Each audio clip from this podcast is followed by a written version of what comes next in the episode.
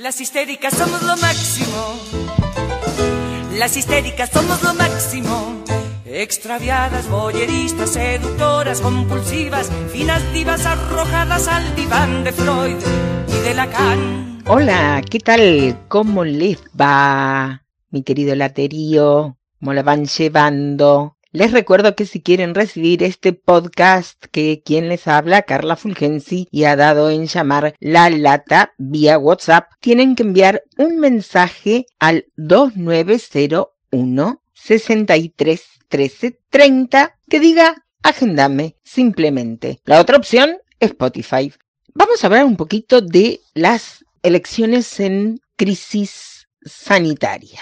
Vamos a recordar que aquí en Argentina, la Cámara Nacional Electoral, aprobó el desplazamiento de la fecha de elecciones de las PASO y de las generales luego, pero el trámite no es tan simple. Antes de desarrollarlo te voy a tirar algunos datos. Por ejemplo, eh, lo que publicó IDEA, que es una organización no gubernamental, es un instituto que trabaja con desarrollo empresarial en la Argentina y también tiene su réplica a nivel internacional. Datos de idea internacional dan cuenta que en pandemia, en lo que fue el 2020 y el 2021, al menos 73 países han decidido posponer elecciones nacionales y regionales, provinciales, podría ser si lo llevamos a término país nuestro. Sin embargo, otros 86 países celebraron sus elecciones según lo planificado, adoptando medidas específicas, con el fin de garantizar los comicios y preservar tanto la salud de los electores como la de las personas a cargo de las tareas electorales. Todo esto en un contexto de, alta polarización, diría también de, fragmentación política y fuertes cuestionamientos a las instituciones de la democracia, descreimiento, incertidumbre, ansiedad, todo lo que toda esta suerte de sentimientos que la pandemia ha disparado y que todavía no se puede contener. Por otra parte, bueno, no hay que perder de vista, por supuesto, que hay que garantizar el ejercicio de los derechos políticos de la ciudadanía. El plazo que tiene el Congreso para votar la ley que eventualmente modifique la fecha de los comicios y las mayorías necesarias para modificar una norma electoral son dos de los grandes interrogantes que se plantean en el esquema político nacional. Habría un principio de acuerdo entre el gobierno y la oposición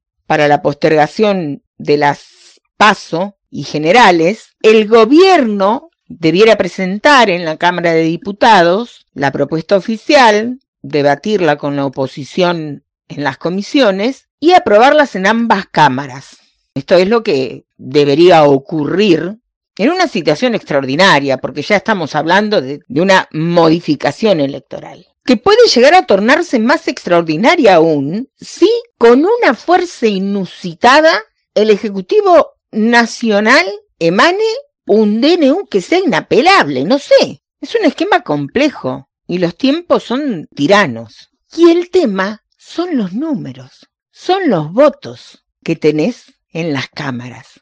Son los negocios y son los negociados que se hacen. Porque esto hay que decirlo. A nivel provincial son pocas las insinuaciones públicas de los sectores políticos mayoritarios, Frente de Todos, Movimiento Popular Fueguino, Juntos por el Cambio, y el sello de goma, ya saben ustedes a quién, de quiénes les estoy hablando, de estos muchachos de Forja. Todos, por supuesto, pendientes de las decisiones nacionales.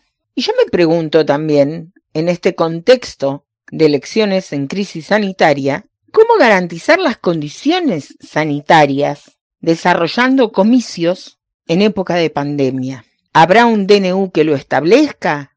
Quedará librado a los protocolos de cada provincia? Ahora bien, ¿cómo será? ¿Quién lo sabe? Se especula con que las autoridades de mesa sean docentes, vacunados, por supuesto, con dos dosis, no afiliados a partidos políticos, bueno, todos los requisitos que tienen que tener las autoridades de mesa. Pero, ¿y los fiscales? ¿Qué haces con los fiscales? Que por supuesto los partidos políticos los acreditan, pero los recambian, qué sé yo, que, los van a hisopar, ¿Qué, qué, qué onda, qué complejo. ¿Cómo haces para controlar eso? Tenés sentado en la mesa tres vacunados y el resto sin vacunar. Y ese resto que acá pueden llegar a ser diez, debido a esto de lo que te hablaba, ¿no? De la gran fragmentación política que hay y de los partidos que luego empiezan a surgir, que sabemos que son apéndices de, de las grandes fuerzas políticas que hay en la provincia y esto no es dato nuevo ni, ni, ni algo que, que llame la atención. Cada partido tendrá que ver cómo resuelve esto y lo que sigue reinando es la incertidumbre. Y lo que nos seguimos preguntando, ¿cómo estará el tablero político nacional? Uno lo puede imaginar, porque, queridos míos, las, las pasos son las pasos y hay margen para mucha especulación. Pero ¿cómo se estará debatiendo esto en la esfera nacional? Porque los tiempos se van acortando y los partidos políticos están como hormiguitas ya, moviéndose, metiéndose en el hormiguero de al lado a ver si vos te venís conmigo y revisando en el otro a ver qué puedo sacar y a veces dejan de lado reforzar el propio. Y así son las cagadas que se mandan. Ay, madre mía, qué lindo quilombo. Se supone que, que, que debe haber novedades pronto.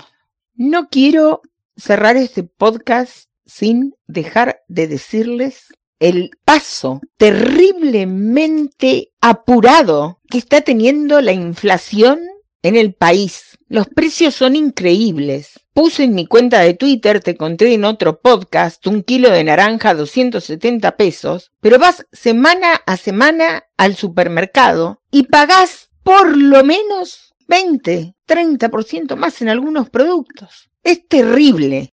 Y se siguen aumentando los sueldos caraduras. Chau, nos reencontramos.